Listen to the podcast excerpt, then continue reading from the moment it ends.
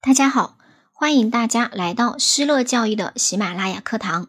今天给大家呈现的结构化试题是：在你负责组织的一次学生户外活动中，有个学生突然中暑，你将如何处理？对于这个问题，我们可以从三个方面来进行作答：一、点题加表态。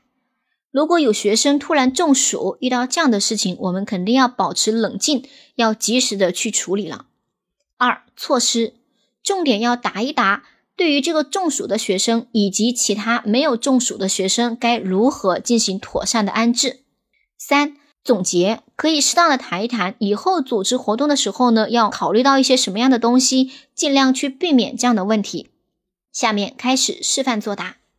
组织学生户外活动时，保证学生的人身安全和身心健康是第一位的。如果出现学生中暑的情况，作为活动负责人，我必须及时处理，妥善安置好学生。我会采取这样的措施：首先，立即查看中暑学生的情况，让他到阴凉通风的地方休息，服用备用的藿香正气水，减缓症状。如果情况比较严重的话，就直接送到附近的医院治疗，并通知家长。其次，安排其他的学生先原地休息一下。如果其他学生情况良好，则可以处理好相关的情况之后呢，继续开展户外活动。